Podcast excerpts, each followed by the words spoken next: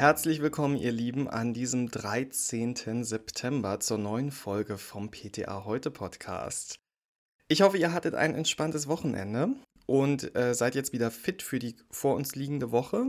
Wie in jeder Woche ist mein Name Benedikt Richter und wir sprechen heute darüber Misoprostol als Fertigarzneimittel zur Weheneinleitung. Neue Impfempfehlung für Schwangere und Stillende.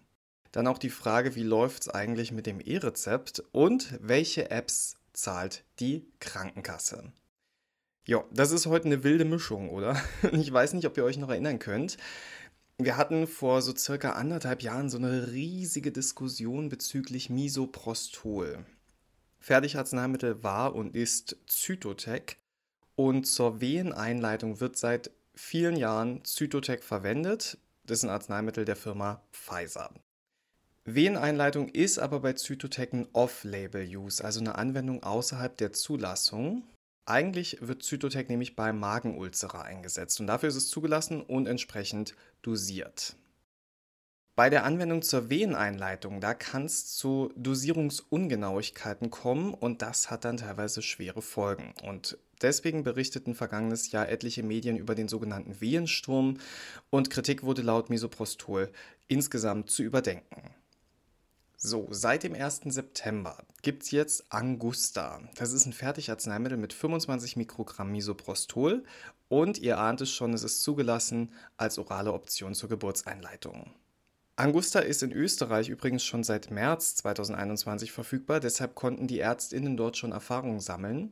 Und Dr. Patrick Stelzel, leitender Oberarzt für Geburtshilfe am Universitätsklinikum Linz, ist einer dieser Ärzte und er stellt fest, dass Misoprostol eigentlich schon seit Jahrzehnten im Einsatz sei, es also für ihn ein Wunder sei, warum es mit der Zulassung überhaupt so lange gedauert habe.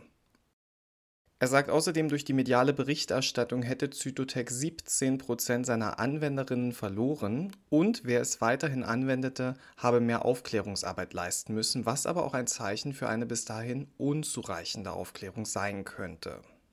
Er hofft nun, dass Misoprostol in Zytotec trotz der Zulassung von Angusta durch diesen Kollateralschaden nicht gänzlich aus Deutschland verschwindet und man mit einem entsprechenden öffentlichen Brief bei Bundesgesundheitsminister Jens Spahn bezüglich der Indikation neben der Geburtseinleitung Gehör finden wird.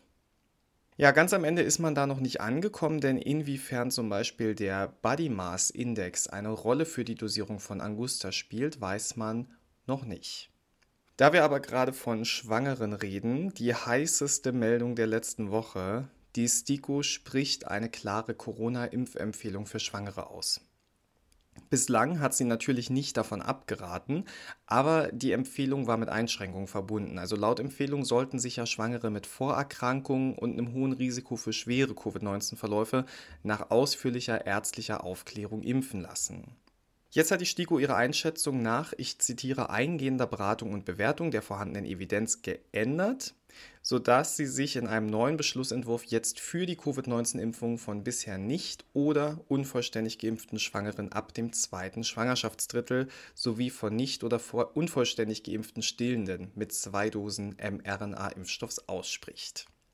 Ja, außerdem empfiehlt die STIKO auch die Impfung dringend für alle Frauen im gebärfähigen Alter, weil sie damit bereits vor Eintritt einer Schwangerschaft einen sehr guten Schutz vor Covid-19 aufbauen können.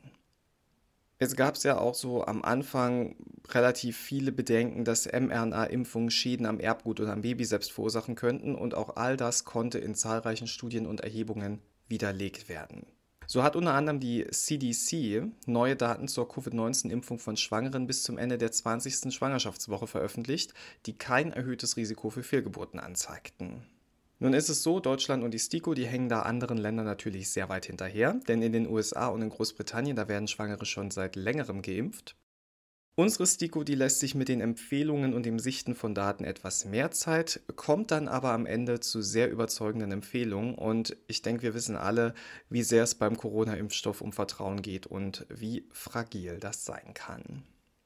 Dieser Beschlussentwurf der STIKO, der geht jetzt mit dazugehöriger ausführlicher wissenschaftlicher Begründung in das vorgeschriebene Stellungnahmeverfahren und erst wenn das abgeschlossen ist, dann gibt es die endgültige Empfehlung von der STIKO für eine Impfung in der Schwangerschaft sowie bei Stillenden im epidemiologischen Bulletin.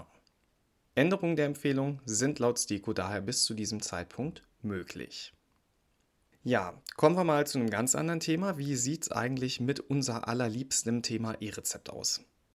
Die verpflichtende Einführung im Januar 2022, die lässt den einen oder anderen ja nicht mehr wirklich ruhig schlafen. Die einen können nicht schlafen, weil sie sich sorgen, ob sie entsprechend technisch ausgerüstet sind und ob alles klappt. Und die anderen können vor Lachen nicht schlafen, weil sie den Termin zur Einführung für absolut utopisch halten. Nichtsdestotrotz, das E-Rezept ist bereits da und zwar in der sogenannten Fokusregion Berlin-Brandenburg. Ab Oktober wird das Ganze dann aber auch bundesweit getestet. Also seit zwei Monaten haben wir jetzt in Berlin-Brandenburg das E-Rezept und da wird es Zeit mal eine erste Bilanz zu ziehen. Wie läuft's so? Tja, was denkt ihr denn? Läuft's problemlos? Gibt's Probleme? Das kann euch keiner so richtig beantworten. Die KollegInnen von DATS Online haben sich des Themas mal angenommen, haben recherchiert und stellten fest, dass darüber, wie es in der Fokusregion bislang läuft, wirklich nur sehr spärliche Informationen vorhanden sind. Auf die Fragen, wie viele E-Rezepte bislang ausgestellt wurden und wie viele Arztpraxen und Apotheken eigentlich mitmachen, gab es von Seiten der Apothekerverbände Berlin und Brandenburg keine Antwort. Dann hat man bei der Abt danach gefragt, die hat direkt an die Gematik verwiesen und auch die Kassenärztliche Bundesvereinigung und die Shop-Apotheke, die ebenfalls beteiligt ist, schieben den Ball zur Gematik. Okay, dann müsste ja die Gematik Bescheid wissen. Die sagt jedoch nur, dass die Testphase momentan noch laufe, diese werde wissenschaftlich begleitet und evaluiert und nach Beendigung könne man Auskunft zu den Teilnehmenden und Ergebnissen geben. Ja, laut der Gematik wird jedoch die Anzahl der Praxen und Apotheken, die an der Testphase teilnehmen, nach und nach erhöht, um die bundesweite Einführung des E-Rezepts vorzubereiten. Im bisherigen Verlauf der Testphase sagen sie, konnten schon wichtige Erkenntnisse gewonnen werden, Anpassungsbedarfe wurden identifiziert, entsprechende Änderungen direkt erfolgreich vorgenommen. Außerdem arbeitet man bei der Gematik mit den Softwarehäusern zusammen, die ebenfalls schon mal Testläufe machen können, um dann im Januar startklar zu sein. Also, wir reden als Termin immer noch vom Januar. Ja, ich bin echt gespannt.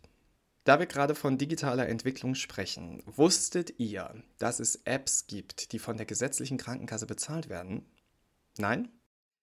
Ja, dann habe ich euch jetzt erwischt. Dann habt ihr nämlich den Podcast im Dezember 2019 nicht gehört. Da habe ich das nämlich erzählt, aber ist nicht schlimm. Das Ganze scheint nämlich langsam Gestalt anzunehmen. 20 Apps findet man aktuell im sogenannten DIGA-Verzeichnis. Das ist die Liste für digitale Gesundheitsanwendungen, deren Kosten von den Kassen übernommen werden. Und fünf davon sind dort dauerhaft zu finden. Und ich erzähle euch mal, was das so für Apps sind. Da haben wir zum Beispiel die App Deprexis. Das ist eine App für Menschen mit Depressionen oder depressiven Verstimmungen. Die App soll eine Ergänzung zur ärztlichen bzw. zur psychotherapeutischen Behandlung sein. Es gibt da einen virtuellen Dialog und in dem werden die NutzerInnen darin unterstützt, ihre persönliche Situation besser einzuschätzen, geeignete Methoden und Übungen für ein besseres Wohlbefinden zu entdecken.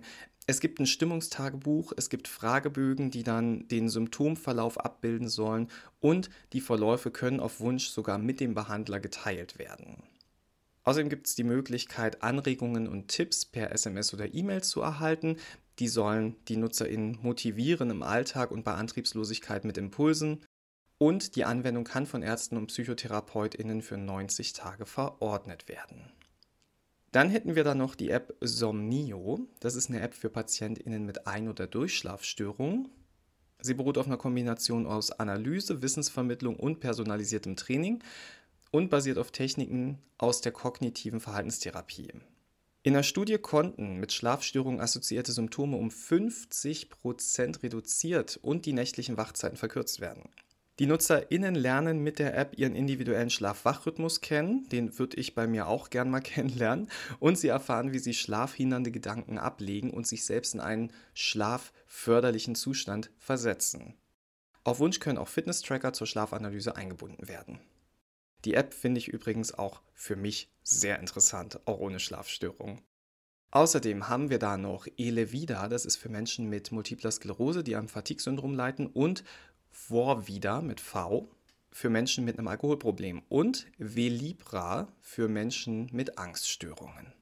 All diese Apps haben ihren Nutzen in Studien zeigen können und sich dadurch einen Platz im DIGA-Verzeichnis gesichert. Auf ptaheute.de findet ihr übrigens noch weitere Informationen zu diesen fünf Apps. Und in den kommenden Wochen, das kann ich euch schon mal verraten, da stellen wir euch auch die anderen 15 vor. Also schaut da gerne mal rein. Oder hört hier rein in den Podcast, denn da erzähle ich euch immer gern, was aktuell so los ist und auch wann der Artikel online ist. Aber für heute erzähle ich nichts mehr, außer nachher in der Apotheke natürlich. Ich wünsche euch allen eine wirklich wunderschöne und zauberhafte Woche und ich bedanke mich, dass ihr wieder zugehört habt. Ich freue mich, wenn wir uns nächste Woche wieder hören. Ich werde auf jeden Fall da sein. Bis dahin, gehabt euch wohl.